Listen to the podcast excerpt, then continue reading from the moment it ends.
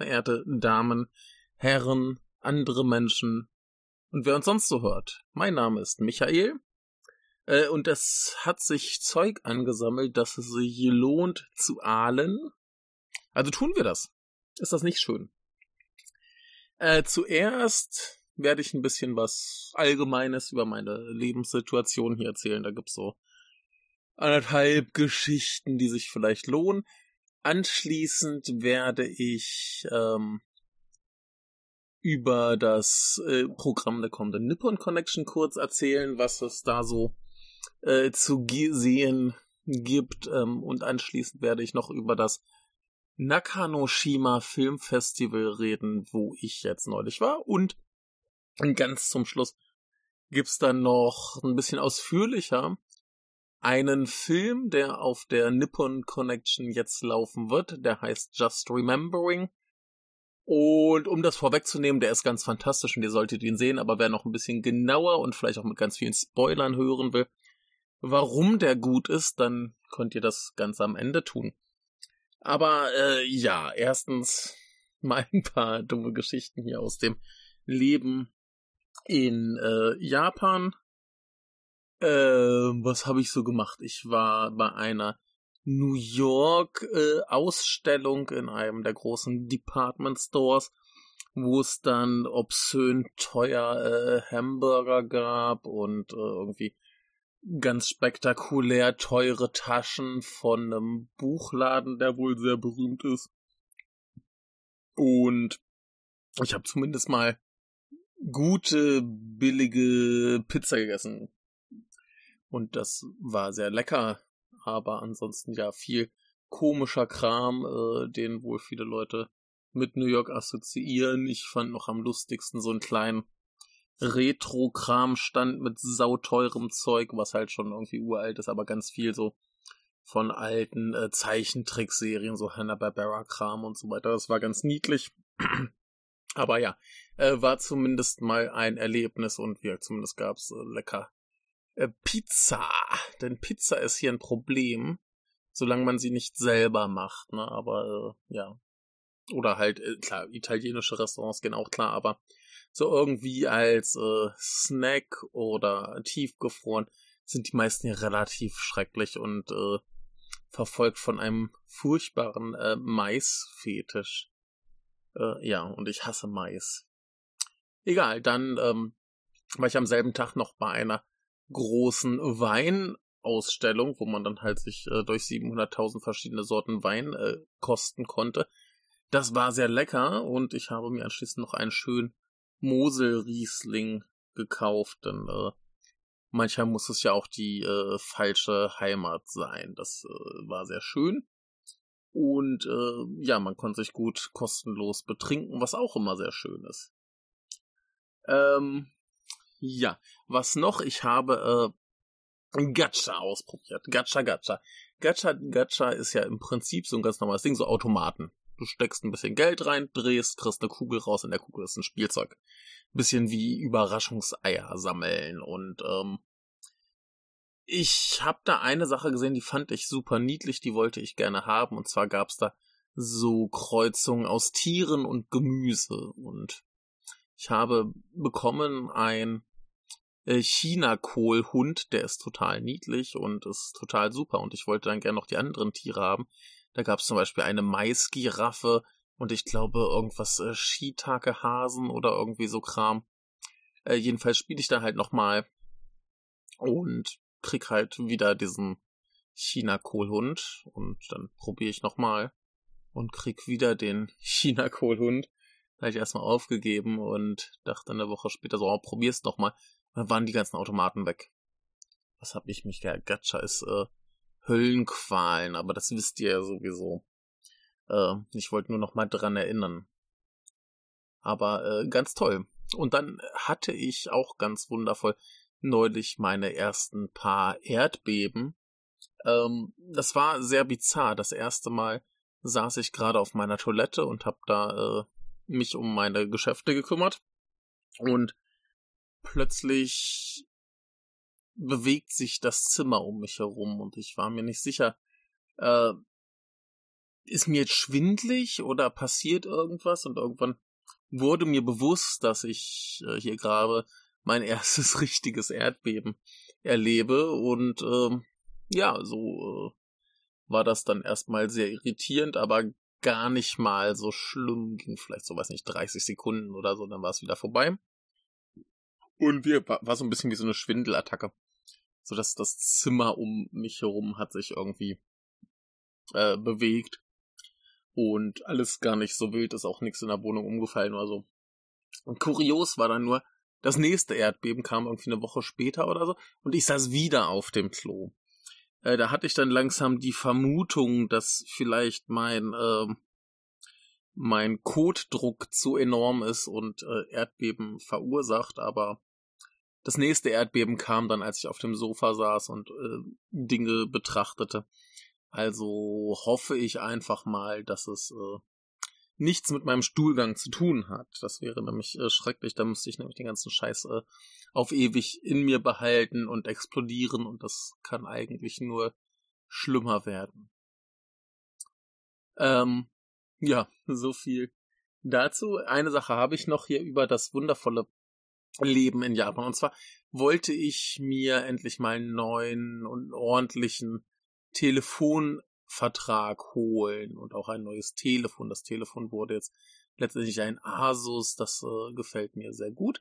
Aber egal, das Problem ist, dass die meisten Verträge hier ähnlich sind wie in Deutschland. Das heißt, du hast irgendwie eine festgegebene, äh, festgelegte Vertragslaufzeit und so Sachen. Und du hast vorgegeben, für wie viel Datenvolumen du bezahlst. Und das ist alles nicht sehr flexibel. Aber es gibt dann den relativ neuen Anbieter Rakten Mobile. Äh, Rakten ist hier auch so ein großer Online-Handel und so weiter und die machen alles mögliche und die haben jetzt halt irgendwann vor ein paar Jahren angefangen, auch Mobilfunk anzubieten und das ist eigentlich ganz cool, denn die haben so einen relativ flexiblen Vertrag, wo man so viel Daten verbrauchen kann, wie man will und der Preis schwankt dann irgendwo zwischen 0 und ungefähr 25 Euro im Monat. Das ist ja alles sehr human. Und da kannst du halt wirklich ohne Ende Daten verbrauchen. Und das ist halt wundervoll und noch wundervoller ist, du kannst diesen Vertrag jederzeit kündigen. Das klingt erstmal alles super. Das Problem ist nur, äh, das funktioniert nicht, wenn man Ausländer ist. Ne? Also wenn man Japaner ist, kannst du einen Vertrag abschließen, einen Monat später wieder kündigen, fertig. Äh, wenn du Ausländer bist, dann brauchst du plötzlich ein Visum, das mindestens ein Jahr lang ist. Da ich aber nur so ein Jahr Visum bekomme und dann wieder neues beantragen muss, äh, hätte ich dann sofort, wenn ich, als ich das Visum gekriegt habe, hätte ich dann losgehen müssen, diesen Vertrag abschließen. Habe ich natürlich nicht, ich habe zwei Monate gewartet. Äh, ziemlich dumm. Aber man kann es ja nicht ahnen. Es steht ja auch nirgends. Jedenfalls bin ich dann äh, erstmal unwissend in den äh, quasi so eine Art wie Mediamarkt, so einen großen Elektrofachhandel äh, bin ich gegangen und dachte mir, ich mache da einfach meinen Vertrag und kaufe ein Telefon und alles ist cool. Der Chef sagte, ah, vielleicht äh, passt das mit dem Visum nicht. Sie haben es probiert und das hat tatsächlich nicht gepasst. Das heißt, auf dem Rückweg habe ich noch bei einem Laden direkt von dem Anbieter angehalten und habe den Angestellten gefragt, ob das tatsächlich so ist. Und er sagt so, ja. Und ich sag so, das ist ganz schön äh, diskriminierend und rassistisch. Und der sagt, ja, und dann frage ich, soll ich vielleicht lieber zur Konkurrenz gehen? Und der sagt, ja. Und äh, ich fand zumindest sympathisch, dass er den ganzen Scheiß mal wenigstens nicht bestreitet, sondern einfach nur sagt, ja, ist halt äh, scheiße, kann ich aber auch nichts machen, denn der ist wahrscheinlich auch nur so eine arme Teilzeit-Aushilfskraft. Äh, Egal, äh, beleidigt wie ich äh, immer noch war, bin ich dann noch im zweiten von den Läden gegangen, hab da die Angestellte gefragt, wie das aussieht. Und die hat nicht mal das Problem verstanden, so hat mich nur doof angeguckt. Und dann äh, bin ich halt wieder gegangen. Und äh, beleidigt wie ich immer noch war, habe ich dann auf deren Internetseite geguckt, ob es da vielleicht irgendwie eine E-Mail-Adresse gibt oder so, wo man sich beschweren kann, denn ich beschwere mich gerne. Und dann gab es erstmal ein Online-Support-Chat und dann dachte ich mir, ja gut, schreibe ich da mal rein, hier, ihr seid äh, Rassisten und hört mal auf, die Leute zu diskriminieren, denn Japaner können halt nach einem Monat kündigen und ich ja, brauche irgendwie mindestens ein Jahr, damit ich nach einem Monat kündigen kann. Was ist das für ein Quatsch? Ähm, der Support-Chat war dann ein bisschen so, ah, äh, hier hast meine Telefonnummer, ruf da mal. Ich habe nochmal nach, ich habe eigentlich keinen Bock auf Telefonieren. Das ist so anstrengend und äh, geht's nicht irgendwer? Er nee, geht nicht, ruf dann. Naja, rufe ich da also an, hab da erstmal irgendwie eine freundliche Dame am Apparat und sag so, Entschuldigung, äh, ich habe folgendes Problem, ich weiß nicht, ob ich bei Ihnen richtig bin, sagt so, nee, hier sind Sie nicht richtig, ich leite Sie mal weiter. Weitergeleitet, äh, ist da die nächste Dame dran und ist dann so ein bisschen, äh, Moment, ich horch mal und leitet mich weiter und irgendwie ist da so ein bisschen hin und her und viel Gewarte. Und ich habe das Problem irgendwie fünfmal erklären müssen. Und am Ende heißt es so, ja, wir überprüfen das mal. Also ich habe an einem Sonntag den ganzen Kram gemacht. Ja, wir überprüfen das mal. Es wird äh, wohl drei bis vier Tage dauern und dann würden sie sich wieder melden und mir sagen, ob sie dann noch irgendwie was machen können. Also drei bis vier Tage wäre so Mittwoch, Donnerstag. Das hätte mir relativ gut gepasst, weil ich da nicht viel Arbeit hatte oder einen Tag irgendwie auch frei. Und äh, insofern wäre das gut gewesen. Aber nee, die rufen mich am, Sam äh, am Dienstag an, wo ich eine komplett volle Schicht habe. Und äh, ja, versuche ich halt zurückzurufen. Geht keiner ran. Ist nur endlos Dauerschleife. Massaker. Und äh, dann warte ich halt noch bis Donnerstag, dachte mir, ja, vielleicht melden die sich ja nochmal. Machen sie natürlich nicht. Warum sollten sie? Sie haben es ja am Dienstag probiert, ne? Aber äh, ja, warum sollen sie sich Donnerstag melden, wenn ich sage, Donnerstag passt mir gut? Ne? Logisch. Rufe ich also nochmal die erste Hotline an. Und äh, hab eine andere freundliche Dame dran, die sagt, ja, das Problem gibt's und nein, da können wir nichts machen, äh, auf Wiedersehen ungefähr. Moment. Und hab dann noch mit ihr diskutiert und hab dann auch zwischendurch noch eine Bekannte von mir, die Japanerin ist und das besser erklären konnte, nochmal äh, ein bisschen mitdiskutieren lassen. Er ist großartig, wie passiv-aggressiv die das gemacht hat. Also äh, ganz, ganz große Kunst. Ne? Nicht, also nicht wirklich so ne, offen, aber schon sehr, sehr viele, sehr, sehr gemeine Spitzen, um klarzustellen, wie ungerecht das ist, was die tun. Egal, am Ende habe ich dann noch mal mit der Dame geredet und hier, ey, will mir scheißegal, ich weiß, dass du da überhaupt gerade nichts machen kannst. Mach einfach das gleiche wie die am Sonntag und stell mich durch. Und so was wie am Sonntag. Ja, am Sonntag wurde ich einfach durchgestellt zu dieser Nummer Mach. Und dann hieß so, äh, Moment, ich gucke mal. Und dann hatte ich wieder fünf Minuten Warteschlangenmusik und äh, Warteschleifenmusik und lausche und warte und lausche und warte und habe dann die nächsten Damen am Apparat. Das ganze Problem wird wieder diskutiert und wieder erklärt und extrem nervig. Und dann hieß es so, ich solle äh, bei meiner nächsten Gelegen bei der nächsten Gelegenheit, das war für mich am nächsten Sonntag, äh, um ein Uhr nachmittags nochmal im Online-Shop äh, probieren, diesen Vertrag zu beantragen. Und jemand von denen würde dann bereit sitzen von ein bis zwei Uhr, um eben meinen Vertrag da irgendwie aus der, also meinen Antrag aus der Automatik rauszufischen und das äh, durchzuwinken, damit das irgendwie klappt. Äh, gut, warte ich bis Sonntag, mach das halt. Äh, scheint erstmal zu klappen. Cool drei Stunden oder vier Stunden später kommt ein Brief, äh, kommt eine E-Mail, äh, Entschuldigung, da ist irgendwas falsch, die Daten, die sie da geschickt haben, passen nicht.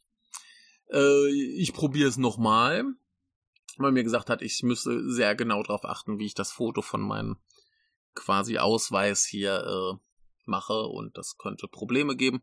Alles nochmal gemacht, kommt wieder die Nachricht, äh, nö, geht nicht. Gehe ich hier nochmal zu dem Laden um die Ecke, die sagen, geben mir noch meine Telefonnummer, wo ich anrufen soll, ich rufe dann nochmal an äh, geht natürlich keiner ran. Komische Bandansage. Lege ich wieder genervt auf. Ruft mich jemand zurück. Oh Wunder, oh Wunder. Und ähm, erklärt mir dann, dass ich einen Eingabefehler tatsächlich gemacht habe. Und äh, da habe ich den behoben und spektakulär nach einer Woche Beschweren und vielen Problemen hat es dann endlich geklappt und ich habe endlich eine vernünftige äh, ja, SIM-Karte mit Gedöns. Natürlich wurde ja auch halt per Post geschickt und kam hier an und gerade zu einer Zeit, wo ich nicht da war. Das heißt, ich muss da nochmal alles neu planen, neu beantragen, wann das zugestellt. Äh, ein, ein Drama. Hat gut anderthalb Wochen gedauert, bis das endlich da war. Aber es hat geklappt. Das heißt, falls ihr jemals irgendwie länger, längere Zeit in Japan seid und ähm, ins Auge fasst, euch diesen Vertrag zu holen, denn der ist halt ziemlich gut, ähm, dann achtet darauf, dass ihr entweder noch ein Jahr Visum übrig habt oder stellt euch darauf ein, dass ihr da scheiß viel euch beklagen müsst und äh, ja, wenn es vielleicht genug Leute machen, ändern sie vielleicht irgendwann die Regelung, weil es halt einfach dumm ist. Ja, cool. Und äh, so viel erstmal dazu. Und kommen wir mal zur Nippon Connection. Ich habe mal so grob das Programm durchgeguckt, was ich davon so kenne und vielleicht empfehlen kann. Und ich habe mir hier mal eine kleine äh, Liste gemacht. Ähm, als erstes sage ich einfach mal hier, go seppuku yourselves. Klare Empfehlung sollte man sich unbedingt anschauen. Aber der lief, glaube ich, auch schon letztes Jahr. Aber egal, ist super angucken. Ähm, die ganze Klassikerabteilung. Äh, alles muss da ganz, ganz großartig sein. Ähm, da würde ich alles blind empfehlen, auch wenn ich glaube ich selber noch nichts von gesehen habe. Aber allein die, die Regisseure, ich glaube, Oshima ist dabei, ähm, Obayashi ist dabei und noch so ein paar äh, Naruse. Kann man sich, glaube ich, alles einfach so angucken. Müsste alles großartig und fantastisch sein. Gehen wir aber lieber mal auf das Neuere ein, was da so bei ist. Ich fange mal an bei denen, wo ich denke, dass sie interessant aussehen. Einer davon wäre Pure Japanese. Ähm, das ist wohl. Ich weiß nicht genau, worum es da geht, aber der Regisseur hat auch gemacht A Theater in the Toilet, den ich damals auf meiner zweiten Nippon Connection, glaube ich, den ich ganz hervorragend fand. Ähm, und das hier ist wohl ein bisschen mehr so mit Action und Gedöns. Ähm, sieht interessant aus, habe ich gleich auch ein bisschen was Gutes von gehört. Ähm, Inuo ist auch sowas, was man, glaube ich, blind äh, schauen kann, denn das ist der neue Film von Masaaki Yuasa, der ja unter anderem äh, gemacht hat ähm, A Night is Short, Walk on Girl, Mind Game. Ah, hier, Keep Your Hands Off Esoken hat er gemacht. A Devilman Cry, Baby Lou Over the World Ping Pong, äh, Tatami Galaxy. Äh, wer da irgendwas von gehört, weiß einfach, das Zeug von dem, von dem kann man immer ungesehen äh, sehen. Ein bisschen problematischer, aber für mich immer noch interessant ist der neue Film von Shinichiro Ueda, der da heißt äh, Popran. Und ähm, das Einzige, was ich davon weiß, worum es geht, ist, dass ein Mann mit einem Kescher versucht, seinen Penis zu fangen.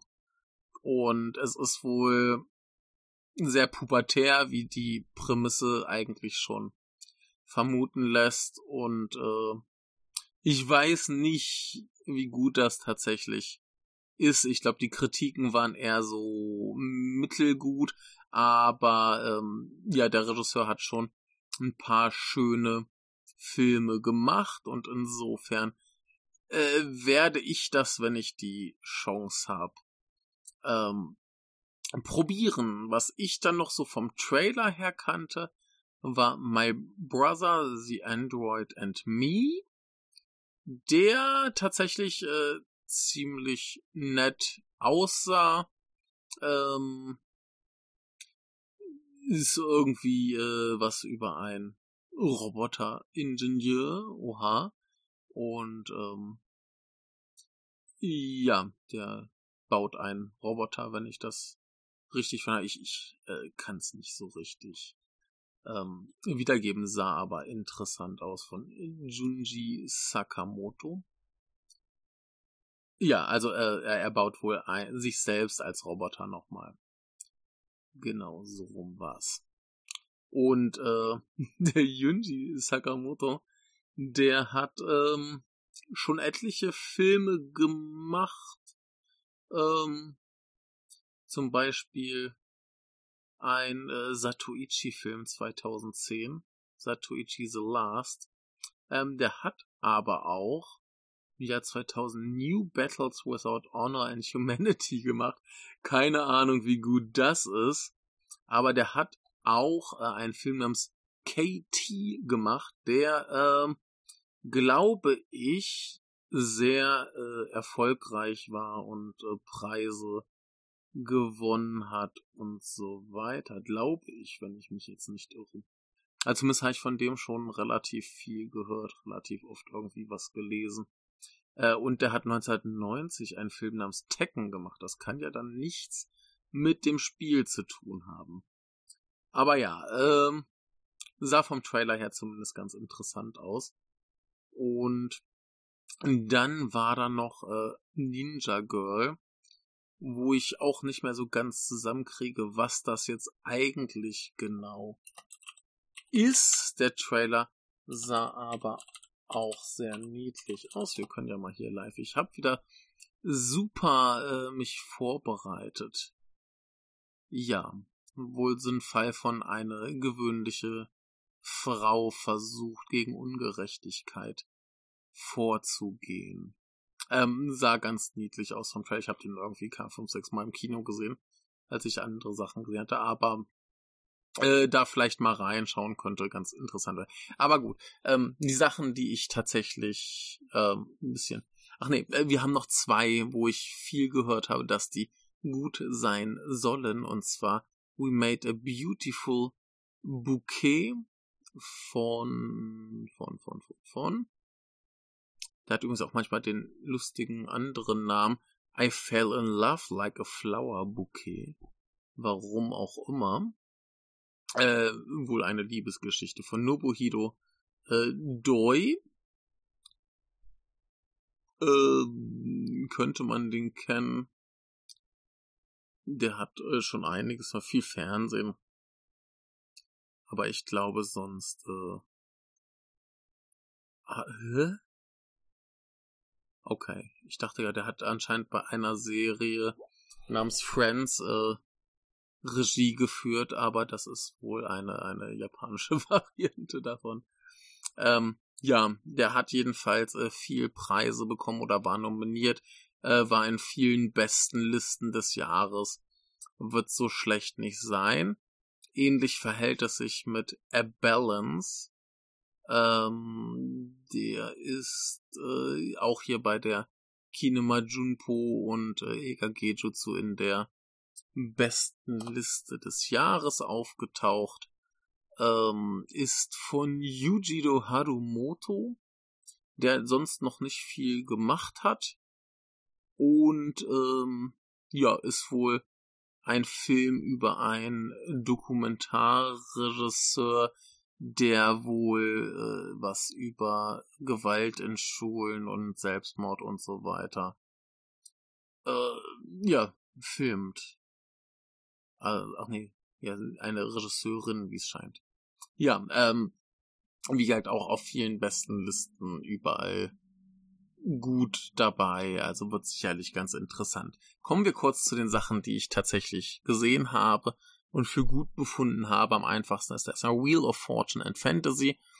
Äh, haben wir schon lang und groß drüber gepodcastet, ne, von unserem guten Hamaguchi. Ganz, ganz fantastischer Film in drei Episoden erzählt. Äh, wahnsinnig gut. Die Episoden sind alle nur so thematisch dezent äh, aneinander angebracht lehnt. So, ne, alles über schwierige Beziehungen und so weiter. In allen Episoden ist vor allem der Fokus auf intensive, lange Gespräche und ähm, es ist ganz fantastisch. Schaut euch es euch an. Ebenfalls ganz fantastisch Last of the Wolves. Haben wir auch schon lang und breit drüber gepodcastet. Ähm, natürlich von unserem guten Kazuya Shiraishi. Ähm, die Fortsetzung zu Blood of the Wolves. Aber ähm, wie, wie wir in unserer Folge dazu schon sagten, das ist eigentlich ähm, ja, Bla La Last of the Wolves hat so ein ist so ein Kriminalfilm mit ein paar krassen Gewaltspitzen und dieser hier ist krasse Gewaltspitzen mit ein paar ruhigen Momenten drin, würde ich sagen. Das ist alles nur äh, harte Macho-Scheiße, die äh, ne, überquillt und ja, harte Männer tun schlimme Dinge und es ist einfach alles sehr, sehr krass und ja, wie gesagt, ohne viele Pausen. Sehr viel Intensität, die manchmal dem ersten Teil ein bisschen fehlte. Und ich glaube, man kann diesen hier auch relativ gut, ohne den ersten äh, gesehen zu haben, schauen. Ich glaube, es wird relativ gut klar, worum es hier geht. Ähnlich verhält es sich bei The Mole Song Final, den man, glaube ich, auch ganz gut so sehen kann, wenn man die ersten beiden nicht gesehen hat. Äh, geht um einen Undercover-Cop, der versucht, irgendwie in der Yakuza äh, den Drogenhandel zu unterbinden. Äh, ist von Takashi Miike ist komplett gequirlte Scheiße. Ich find's ganz fantastisch. Ähm, ein bisschen komisch ist, dass dieser dritte Teil auch die besten Szenen der ersten beiden Teile beinhaltet. Was natürlich insofern nett ist, wenn man die nicht gesehen hat. Da hat man gleich die Highlights aus den ersten beiden auch gesehen. Aber er nimmt halt auch so ein bisschen die Motivation, die ersten beiden zu sehen. Aber wenn man halt auf dumme Comedy-Manga-Adaption steht, ist der super ähm, Shinichi Tsutsumi als äh, cooler Cyborg-Yakuza äh, hat hier die beste Szene der ganzen Reihe oder ne, eine der Top-Szenen. Es ist auf jeden Fall so drüber und so dumm und absurd. Äh, es ist fantastisch. Also ich hatte einen Riesenspaß, auch wenn es halt primitiver, dummer Quatsch ist, aber wenn primitiven, dummen Quatsch mag, gerne den schauen. Über den ersten Teil habe ich im Japan ja auch mit dem kleinen Michael gepodcastet. Da kann man sich dann sonst vielleicht auch nochmal ein bisschen einen Eindruck verschaffen. Äh, auch ganz hervorragend war äh, Intolerance. Ähm, ich weiß gar nicht, warum ich den auf Letterboxd ein bisschen äh, nicht ganz großartig bewertet habe.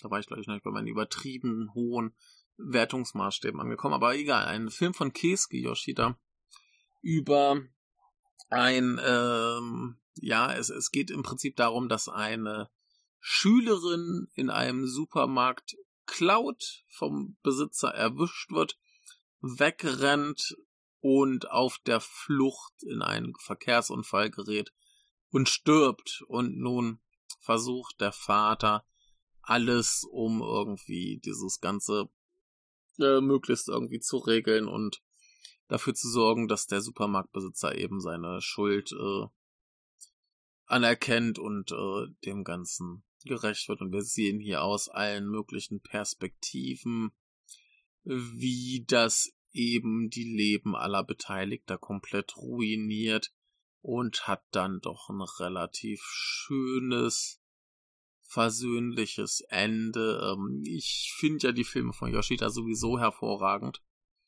Aber äh, ja, das ist auf jeden Fall so ein bisschen in die Richtung wie vielleicht sowas äh, Harmonium und so weiter, so ähnlich zermürbend.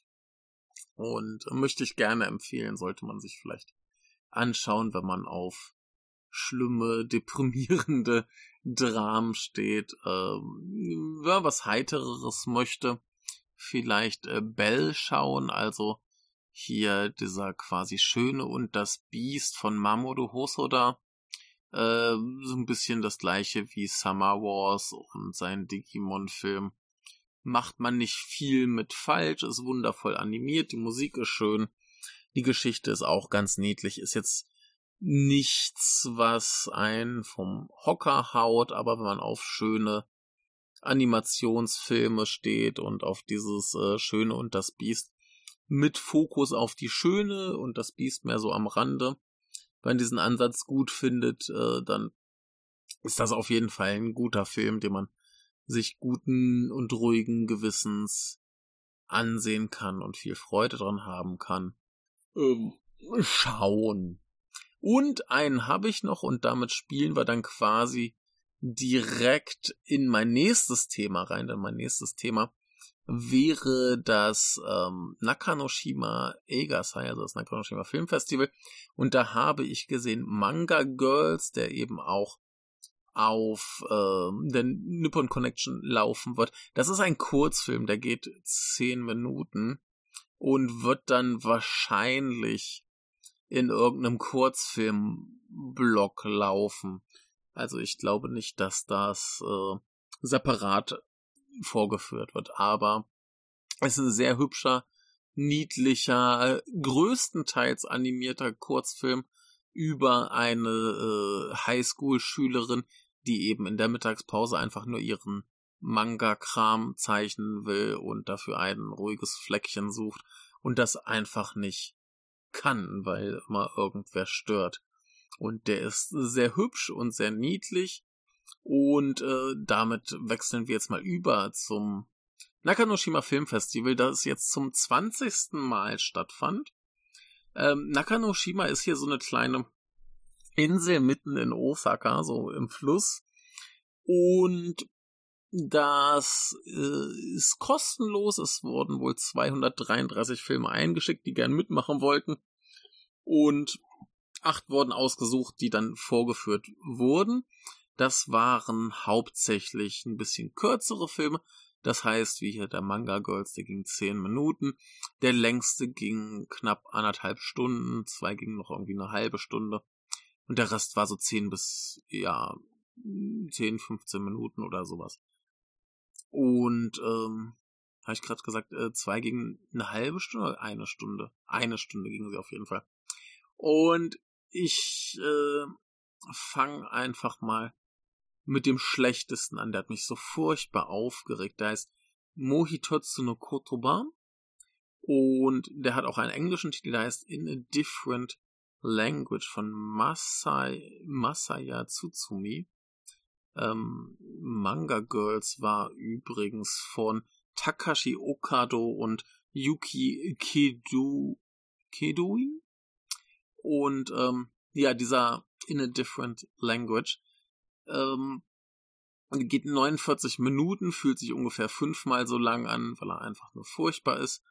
Und äh, das, das Konzept ist, da ist ein Englisch-Café, wo es keine Ausländer gibt, wo irgendwie nur Japaner miteinander reden. Denn so funktioniert das, wenn man irgendwo Sprachen lernt, dann spricht man nur mit anderen Einheimischen. Aber egal, wir erwarten nicht, dass es realistisch ist. Jedenfalls ähm, lernen sich dann da äh, ein paar Menschen kennen und erzählen sich so ein bisschen was und dann gehen sie irgendwann nach Hause und die beiden, die sich schon relativ schnell als Protagonisten äh, enttarnen, äh, sie sagt so, sie muss als einzige zu einer anderen Bahnhaltestelle gehen und er stalkt sie dann so ein bisschen und äh, sie reden dann noch so ein bisschen und es stellt sich heraus, die lügen einfach wie gedruckt. Und ähm, sie sagt ihm auch so, sie hat gesagt, dass sie da lang geht, weil sie eigentlich alleine nach Hause gehen will und er bedrängt sie dann noch weiter. Ja, ich wollte eigentlich noch ein bisschen mit dir quatschen. Also von Anfang an furchtbar unsympathische Menschen und die treffen sich dann eben noch mal in diesem Manga-Café, äh, in diesem Englisch-Café und äh, lügen weiter. Und dann irgendwann stellen sie fest, dass er Spaß macht und beschließen noch in andere Englisch-Cafés zu gehen und da gemeinsam Leute zu belügen und dann macht denen das irgendwie Spaß und sie lernen irgendwie einen kennen, der äh, so Touristenführer ist und dann machen sie mit dem eine Tour und haben noch mehr Spaß und er verliebt sich ein bisschen in sie und sie hat aber einen Freund und irgendwie versetzt sie dann ihren Freund, weil sie den Lügenbert viel besser findet, denn der Freund arbeitet die ganze Zeit nur und der Lügenbert hat Zeit mit ihr zu lügen. Und das Ding ist, erstmal ist das alles total unsympathisch, die Figuren sind furchtbar unsympathisch, sie spielen super schlecht, sobald sie Englisch reden, verfallen die in so einen Modus, der wirkt wie eine Karikatur dessen, wie sich Japaner, Amerikaner vorstellen. Zum Beispiel dieser ähm, Touristenführer, der sagt eigentlich die ganze Zeit nur schreckliche Sachen. Irgendwie, wenn er diese Tour anbietet, sagt er erst ja nur für sie, nicht für die anderen beiden Typen. So, was? Hä? Oh, war nur ein Witz. Äh, es ist einfach unerträglich dumm und eklig und ähm, ja, wie gesagt, irgendwie ist das so ein, ja, wenn wir Englisch reden, müssen wir irgendwie furchtbare Menschen sein. Denn wahrscheinlich sind Amerikaner halt furchtbare Menschen. Egal, und was für mich dann noch den Vogel abgeschossen hat, war, wenn dann irgendwann tatsächlich ein Ausländerpärchen auftaucht, ist, dass der Typ von beiden ist natürlich ein Weißer mit einer riesigen Nase und die ist so riesig, dieser Film spielt in diesem ganzen Corona-Ding, was wir halt gerade noch laufen haben. Und äh, der Typ ist der einzige im ganzen Film, der zu dumm ist, seine Maske zu tragen. Wahrscheinlich würde ich jetzt tippen, weil es so lustig ist, dass die riesige Nase da raushängt und der aussieht wie ein Pinguin. Äh, was für eine Scheiße. Hat mich furchtbar aufgeregt. Ist furchtbar ekliger Scheißfilm.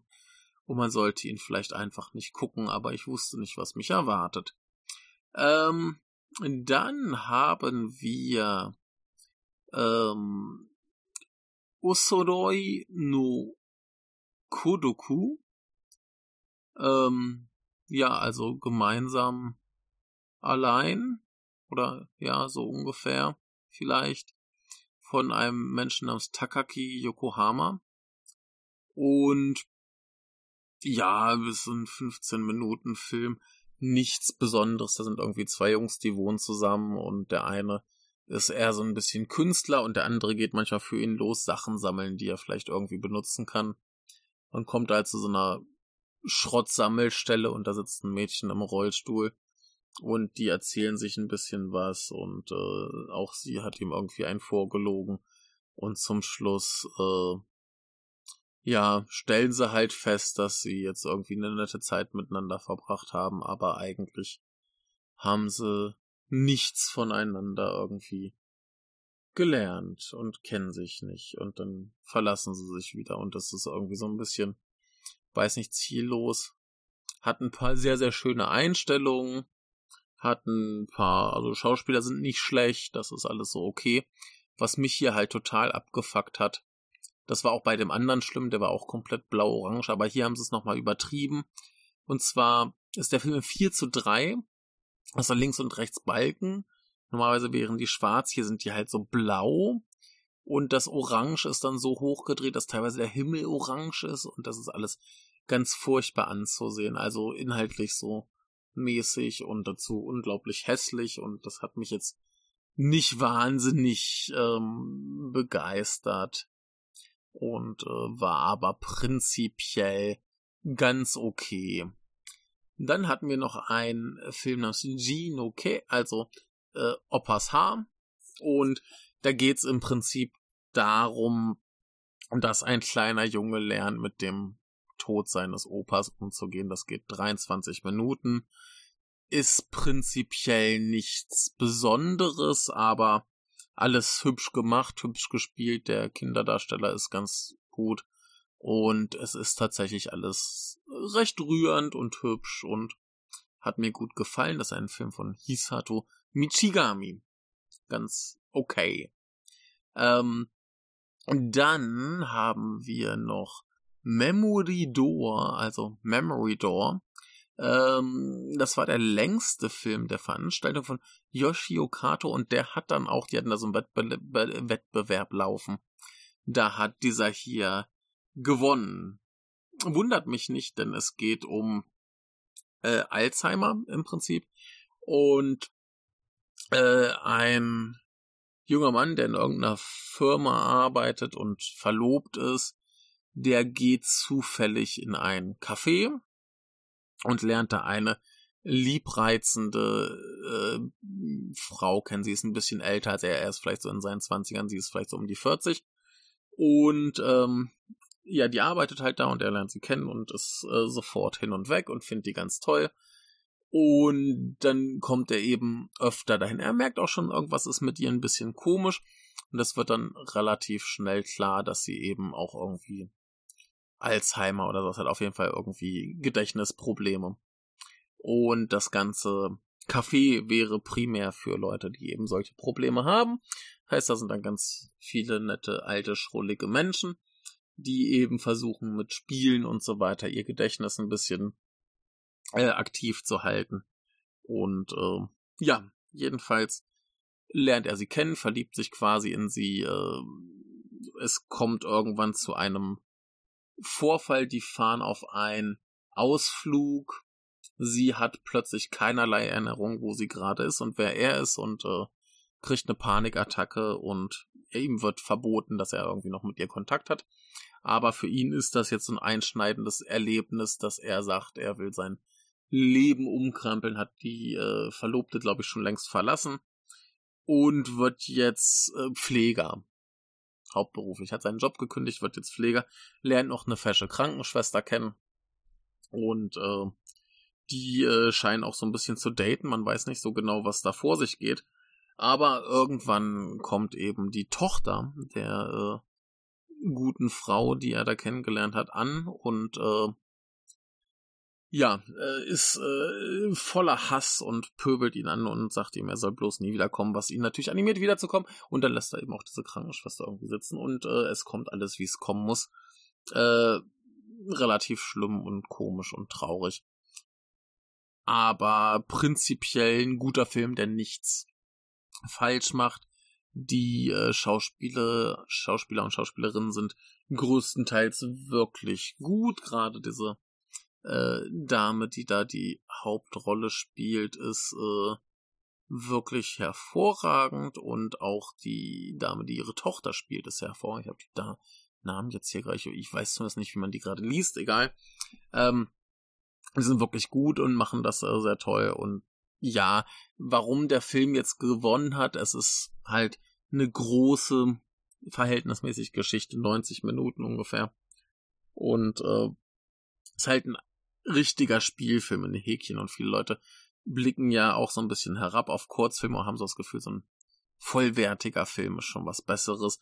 Und dann eben noch dieses Thema gemessen an dem Publikum, das glaube ich größtenteils selber 50, 60 plus war, ist das glaube ich, was da, was da viele Leute sehr äh, bewegt hat und ähm, ja, insofern nicht überraschend, dass der dann den Preis gewonnen hat. Noch ein bisschen schöner fand ich aber zum Beispiel äh, von einem Herren, der heißt äh, Kash Haruhi. Und der Film heißt äh, Shigure-san no Tore, also das Leben von äh, Tosei, das Leben von äh, Herrn Shigure. Und Herr Shigure arbeitet zusammen mit seinem Kumpel Haruki heißt er glaube ich äh, für ja die Yakuza prinzipiell. Und, und der Film geht los mit so einer Szene, wo sie irgendwie eine Tasche voll Falschgeld abholen. Und anschließend haben wir eine Szene, wo ähm, einer der Yakuza unseren Herrn Shigure erklärt, äh, hier Kumpel Haruki ist mit der Kohle abgehauen du gehst ihn jetzt mal einfangen, bring den wieder mit dem Kram, dann ist alles gut, dann passiert euch nichts Böses, dann wird der Boss nicht sauer.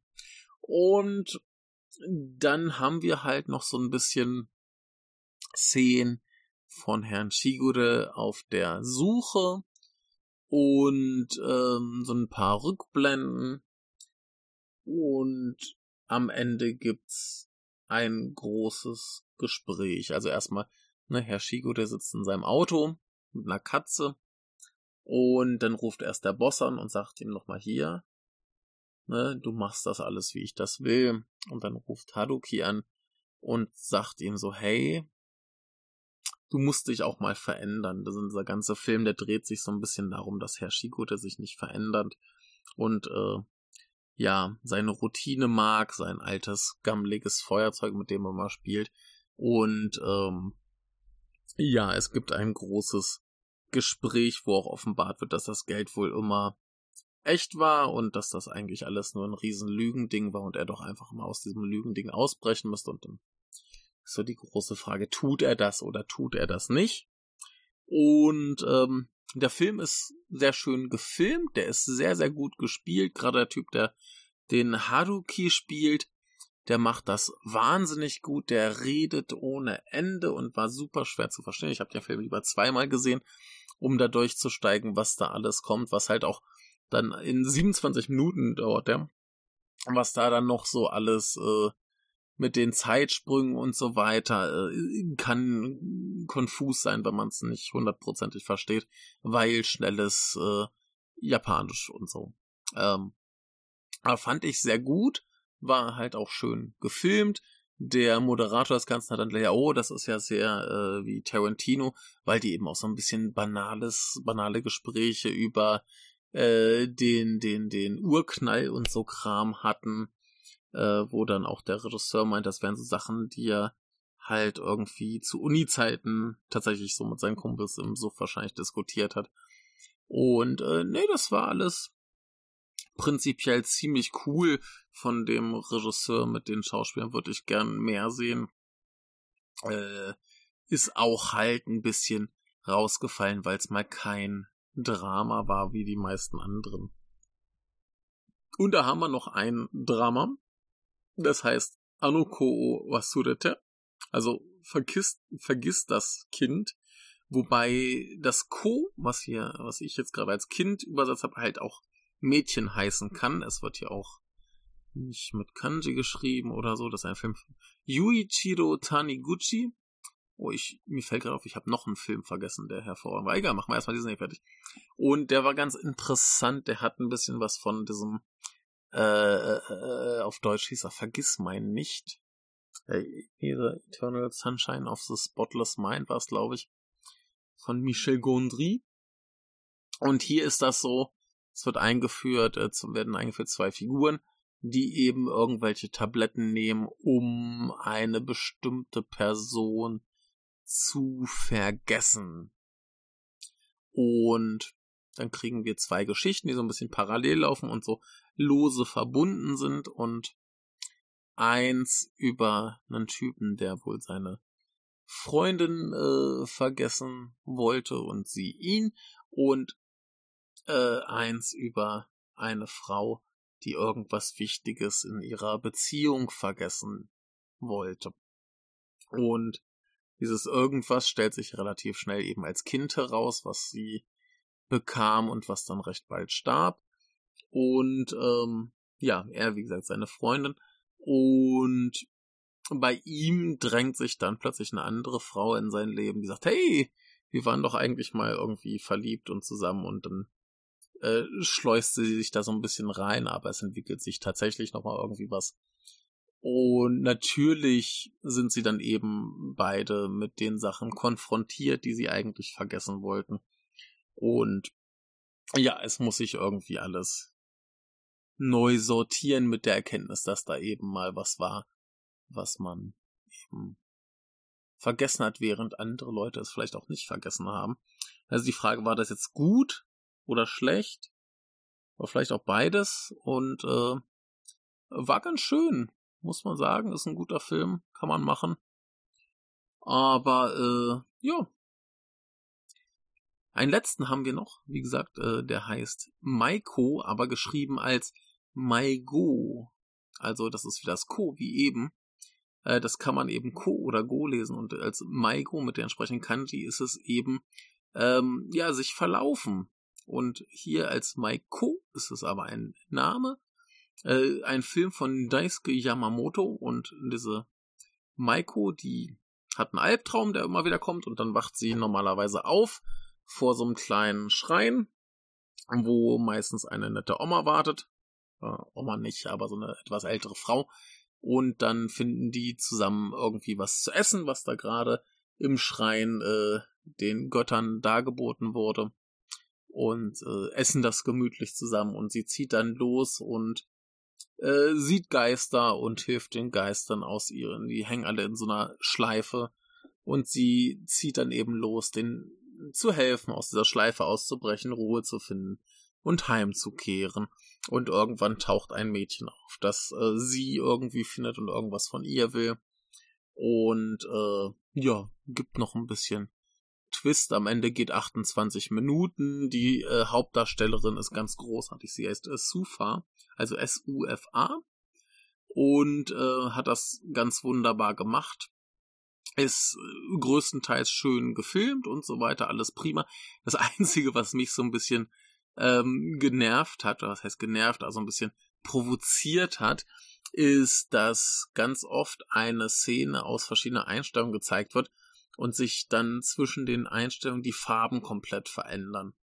Das ist total irritierend, aber äh, hatte man wohl entweder nicht die Zeit, das Geld oder die Skills, um das äh, zu beheben. Aber das tut hier dem ganzen Spaß keinen Abbruch. Ein hervorragender Film. Also diese letzten drei, einer von denen wäre so mein Highlight gewesen, aber sind wir nicht überrascht, dass es der Alzheimer-Film wurde. Und dann äh, machen wir hier für heute Schluss. Es war mir eine Freude. Äh, geht alle zur Nippon Connection oder aber nehmt das Online-Angebot in Anspruch. Es ist nicht ganz so umfangreich wie das äh, vor Ort äh, Programm. Ich nehme an, vor allem die Klassiker werden online nicht verfügbar sein, was sehr schade ist, aber da müssen wir durch. Und ähm, das ganze Programm könnt ihr euch aber online auch anschauen bei denen.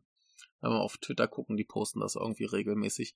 Und insofern äh, wünsche ich euch viel Spaß. Ich muss mir auch ein bisschen genauer angucken, aber da ist jetzt schon viel dabei, wo ich sagen würde, schaut euch an, ist super oder sieht interessant aus, auch wenn ich keine Ahnung habe, worum es geht.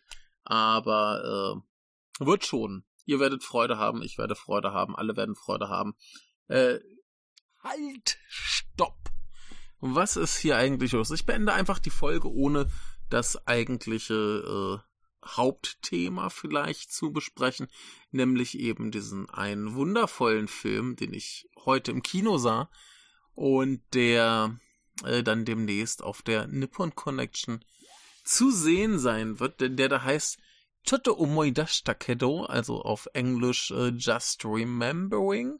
Ist auch relativ direkt übersetzt von einem Menschen namens Daigo Matsui, der äh, unter anderem Afro Tanaka gemacht hat, von dem ich zumindest mal gehört habe, aber auch äh, Ice Cream and the Sound of Raindrops, den ich vor einiger Zeit, das müsste dann wahrscheinlich die Nippon Connection 2018 gewesen sein, ähm, gesehen habe.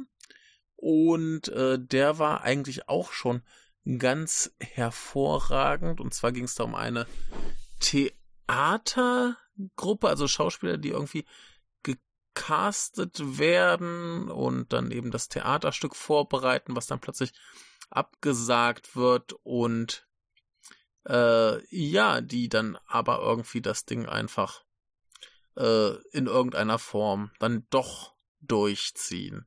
Und ähm, ja, wir haben damals zufällig gesehen, ich glaube, das Ding war auch irgendwie so als so ein äh, One-Shot quasi äh, gedreht, aber wechselt immer ganz krass zwischen Proben und Realität. Und äh, mit dem One-Shot bin ich mir gerade nicht mehr ganz sicher. Aber war auf jeden Fall ziemlich cool, ziemlich interessant gemacht äh, und schön. Und äh, ja, jetzt gibt's eben den neuesten Film von Herrn Matsui mit Sosuke Ikematsu, den ihr da vielleicht kennt aus Shoplifters Last Samurai, We Are Little Zombies After the Storm, Shinya Tsukamotos Killing und äh, hier Girl Missing Destruction Babies. Einen ganzen Haufen geilen Scheiß hat der gemacht. Und äh, dann natürlich noch die ganz, ganz wundervolle Sairi Ito, die wir vielleicht kennen aus äh, Asako 1 und 2, A, Lessons, A Lesson of Evil. Äh, neulich war sie in We Couldn't Become Adults. Sie war in Theater Love Story, den wir gepodcastet haben. Sie war in Love and Other Cults ähm, und noch einen ganzen Haufen äh, ziemlich coolem Zeug und sie ist halt eigentlich immer ganz hervorragend. Ach hier, im äh, Naked Director dieser Netflix-Serie war sie auch.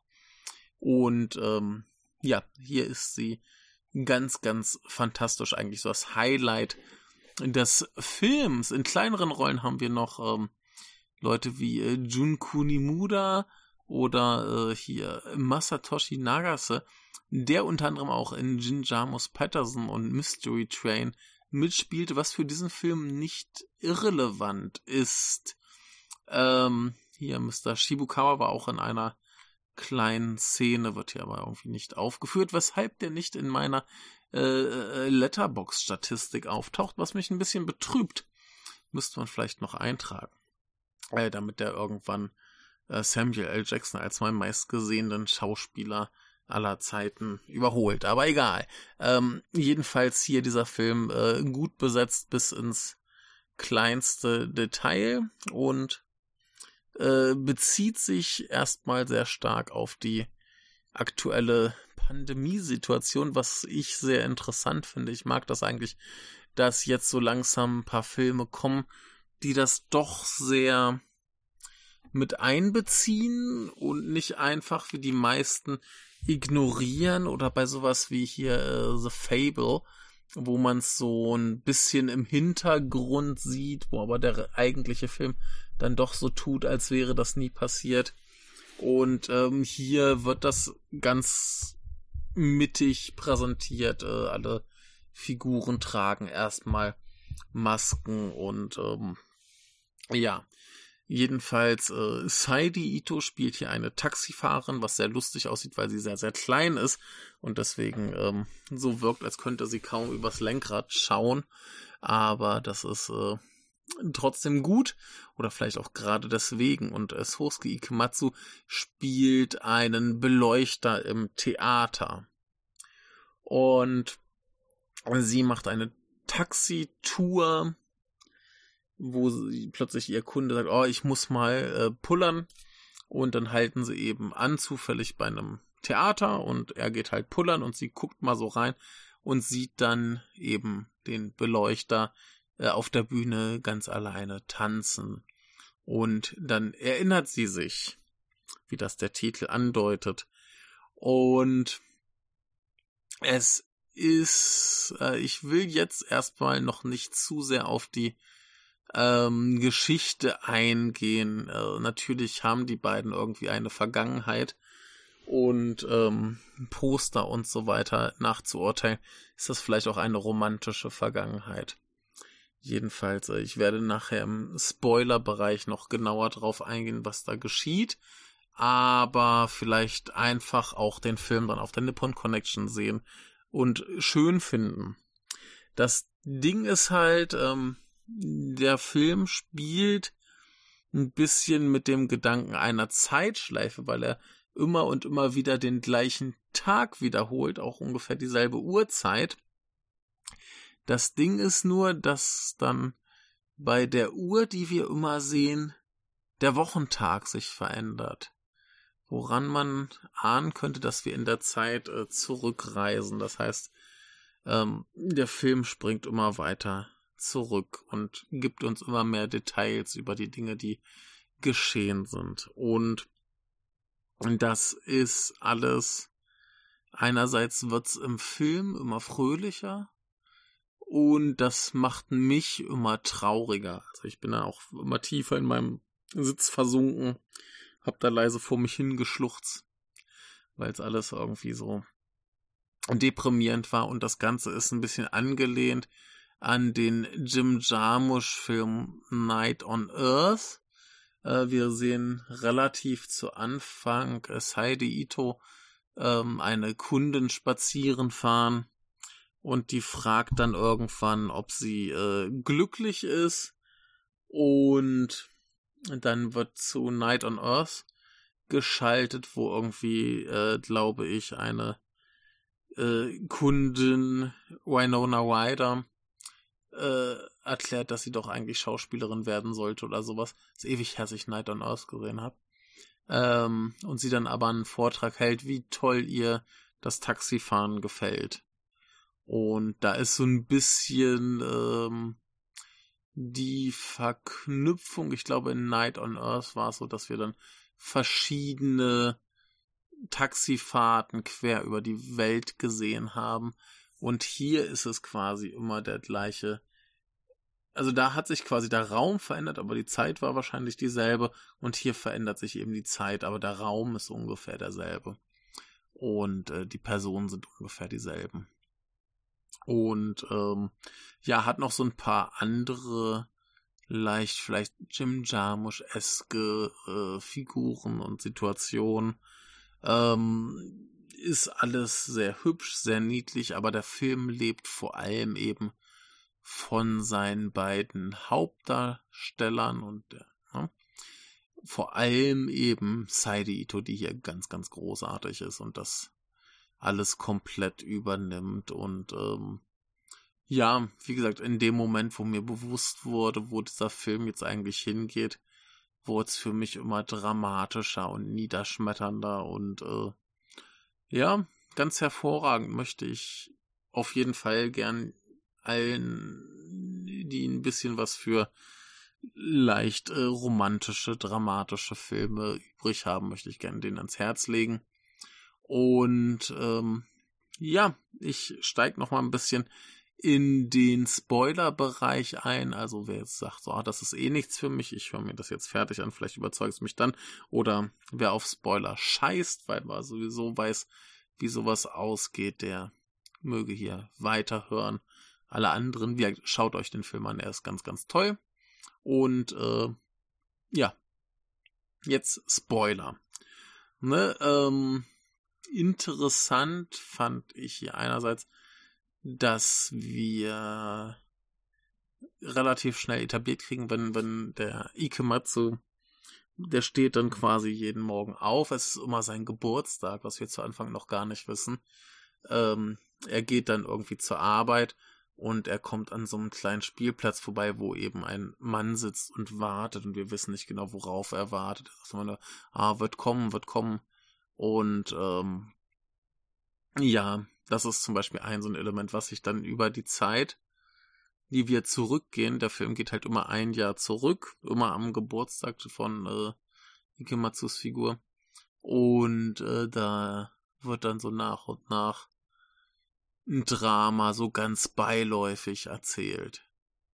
Es wird nie so richtig drauf eingegangen, was da passiert, aber da wird furchtbares Drama so ganz beiläufig abgehandelt und genauso eben sehen wir dann erstmal, okay, da sind diese zwei Figuren, die sich wohl offensichtlich irgendwie kennen und wir nähern uns dann langsam dem Ende ihrer Beziehung an. Also hier sind sie schon getrennt, zwei Jahre ungefähr.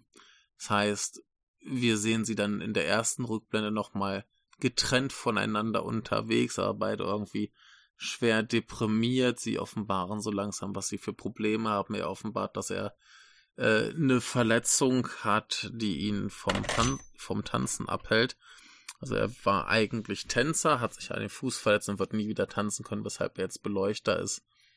Und auch diese Beleuchterkarriere wird erstmal so ein bisschen nach und nach äh, halt runtergeschraubt. Das heißt, wir sehen ihn erst in einem Theater als quasi großen Profi-Beleuchter. In der nächsten Rückblende ist er ähm, in so einem kleinen äh, Live-Haus irgendwie eine Band beleuchten und macht das noch falsch und wird von der Kollegin angeschrien, weil er so schlecht ist. Und ähm, geht dann eben irgendwie trinken mit einer anderen Frau.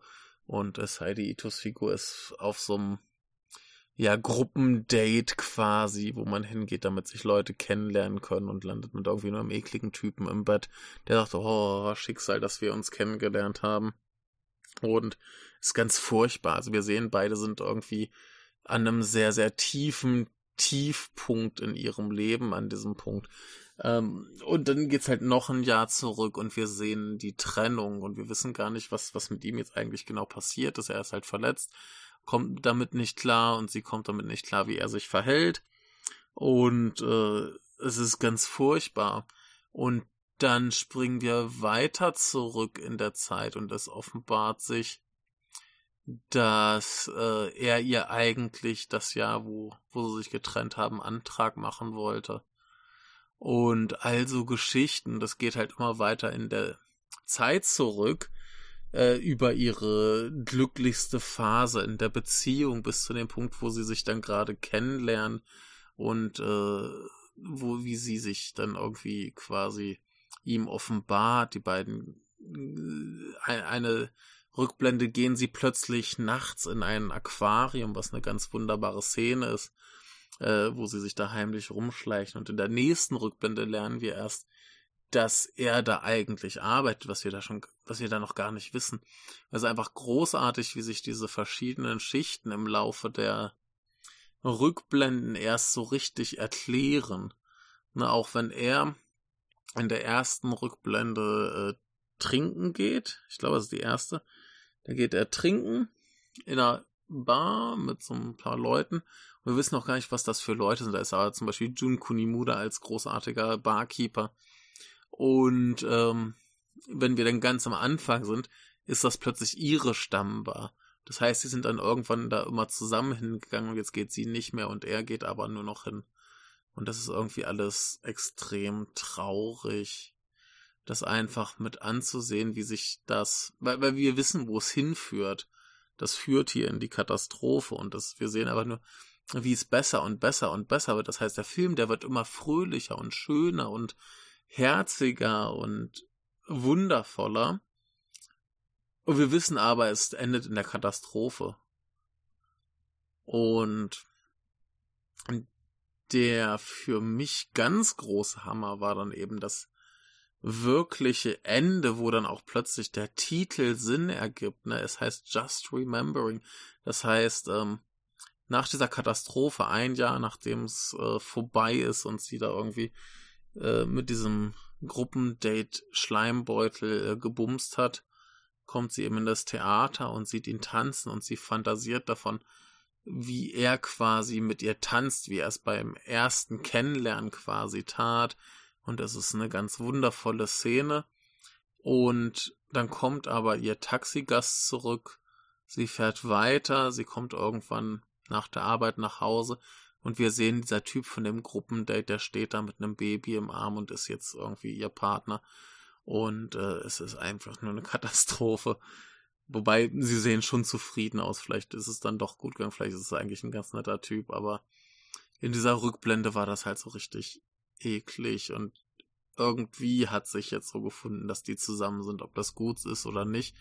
Sie fantasiert jedenfalls trotzdem mit ihm zu tanzen. Und äh, ja, hat sich halt nur mal erinnert. Ne?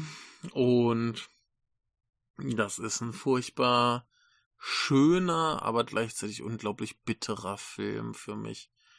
Also, äh, ja, so irgendwo zwischen das alles so rührend und toll und wundervoll und es führt aber alles in die ganz große Scheiße, die wir zu Anfang gesehen haben am Ende ist er allein und äh, sitzt da und sie ist halt mit diesem Typen zusammen, wo wir nicht wissen, ob sie ihn liebt. Tendenziell nicht. Aber er hat ja halt ein Kind gemacht und das, hey, Kinder sind cool. Ähm, ja. Ganz großes Ding, ganz schlimmes Ding, ganz wundervolles Ding. Ich äh, war hin und her gerissen emotional, aber äh, das alles in einem absolut positiven Sinn. Also, wer es jetzt immer noch nicht äh, weiß, ob er den schauen soll, ich kann nicht helfen. Der Film lebt vor allem von den Schauspielern. Saidito, den ganzen Situationen, dem äh, duseligen, gefühlsduseligen. Es ist sehr schön, es ist wundervoll. Äh, ja, ne? es bricht einem das Herz im besten Sinne und wenn ihr das mögt, dann schaut ihn, auch wenn ich euch jetzt die komplette Geschichte erzählt habe, aber dieses ganze Konstrukt funktioniert wirklich ganz hervorragend und ähm, ist jetzt, glaube ich, nichts wahnsinnig Neues, das gab es bestimmt irgendwo schon mal, so eine Beziehung von hinten erzählt. Aber Ja, oder zumindest, dass einem vorher gesagt wurde, wo es hinführt und dann sehen wir es von Anfang an. Aber ich finde es, wie es hier angelegt ist und ausgeführt ist, dass wir eben durch diese Sprünge tiefer in die Vergangenheit mehr Details über die Beziehung kriegen und mehr Zusammenhänge verstehen. Ähm, großartig umgesetzt und äh, wieder fantastisch gespielt, toll inszeniert. Und ja, guckt's, guckt's, es ist wundervoll und toll und ich wiederhole mich und jetzt wirklich tschüss.